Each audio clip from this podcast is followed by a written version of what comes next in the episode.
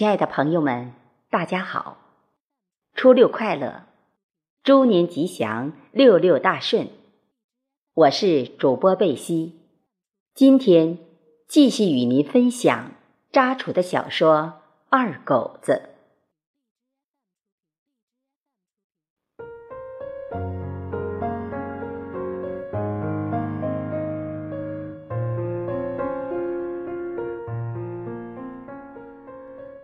住在帆布棚里面的几个伙伴，都是王家坝村人，他们相处的十分和谐，出门在外都是亲帮亲，邻帮邻。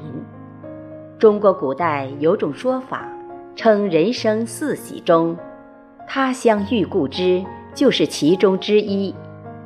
打工族都是联帮带，异地抱团求发展。他们吃住在一起。王浩与王恒是出门打工最早的。王浩比较勤快，敢作敢为，人又耿直。大伙儿们有什么主要事情都与他商量对策，他也乐意帮助别人。所以，每天买菜是王浩买回来，伙食的费用到月底一起结算，按人分摊。二狗子人勤快，比较随和，大家推选二狗子做饭给大家吃，他也默认了。但是二狗子是义务工，他们笑话二狗子做饭炒菜很熟练，可以当厨师。二狗子听到赞扬他的话，只是咧开嘴笑。有时候大家有说有笑，一天的疲劳也就没有了。聊以慰藉思念家乡的痛楚。为了节省费用，他们每周一次打牙祭，开开荤。每次打牙祭后，大伙们都要到外面去逛街，或者躺在床上哼哼流行歌曲。每天繁重的体力劳动，枯燥而单调的工作，打工族们盘算着。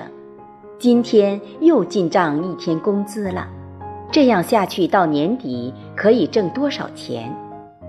工地上要是有加班的事，大家抢着干。过年回家有钱了，可以显摆一下。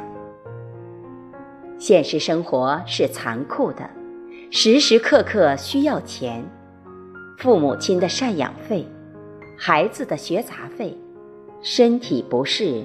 与医疗费用、亲朋好友的开销钱、日常生活费用等等，都要打理。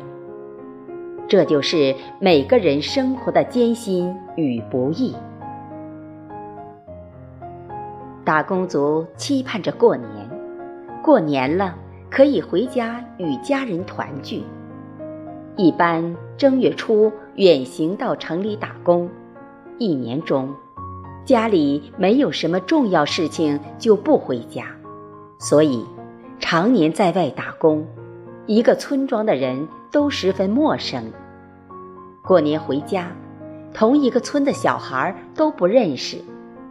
此时，想到唐代诗人贺知章的诗句：“儿童相见不相识，笑问客从何处来。”建筑工地上干活，除了天下雨等，很少有休息日。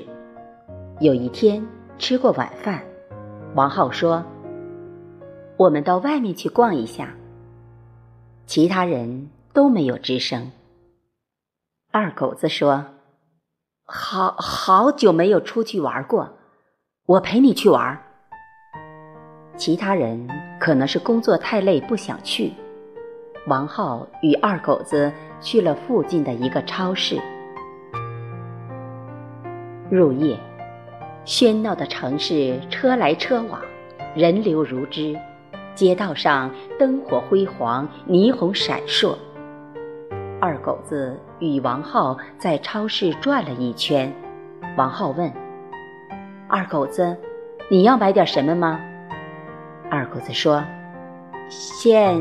现在不买了，到过年回家的时候嗯，买点东西给娘。超市比较大，购买物品的人川流不息。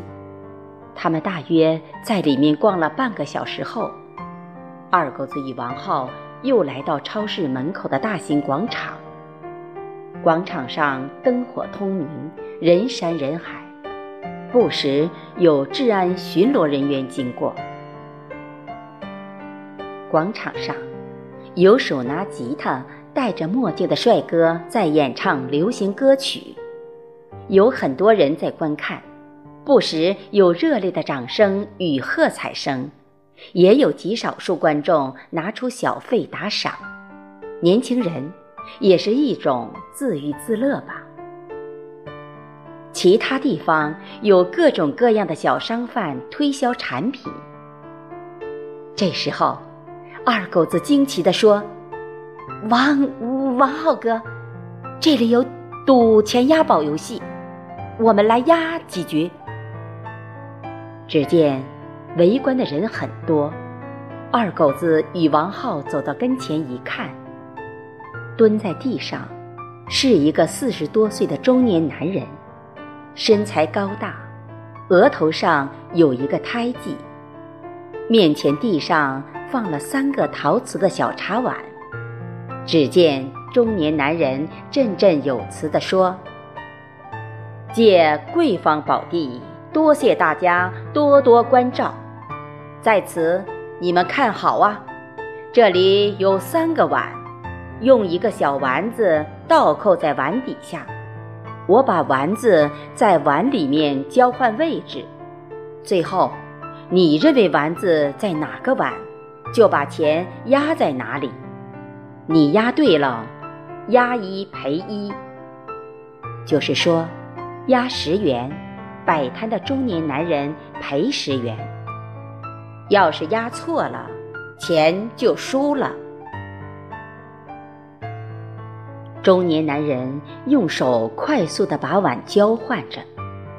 二狗子对王浩说：“王王浩哥，我来压一局。”王浩骂二狗子说：“回去吧，这是骗钱的。”二狗子不听。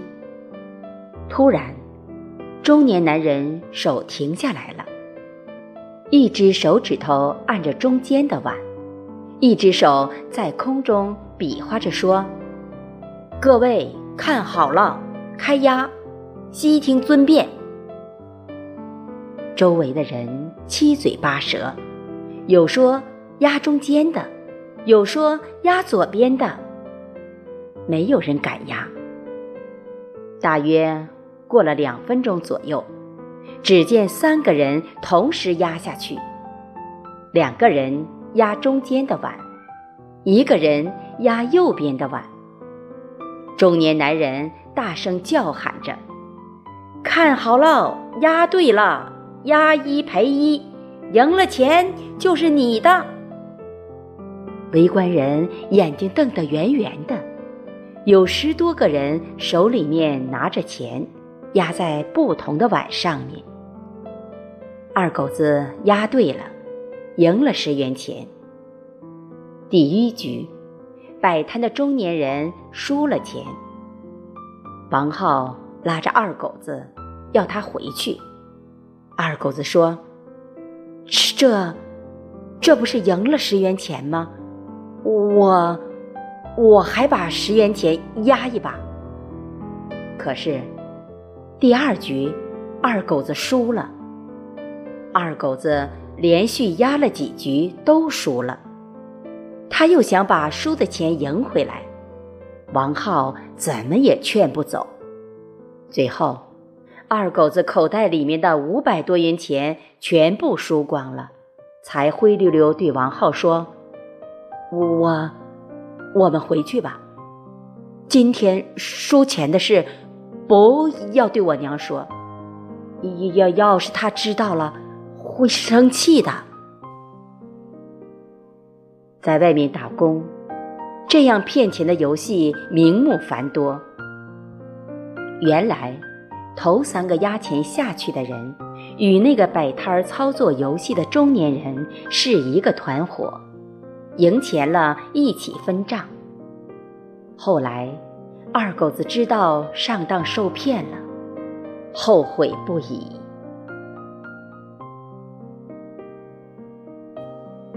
今天就分享到这里，谢谢大家的收听，期待下次再会。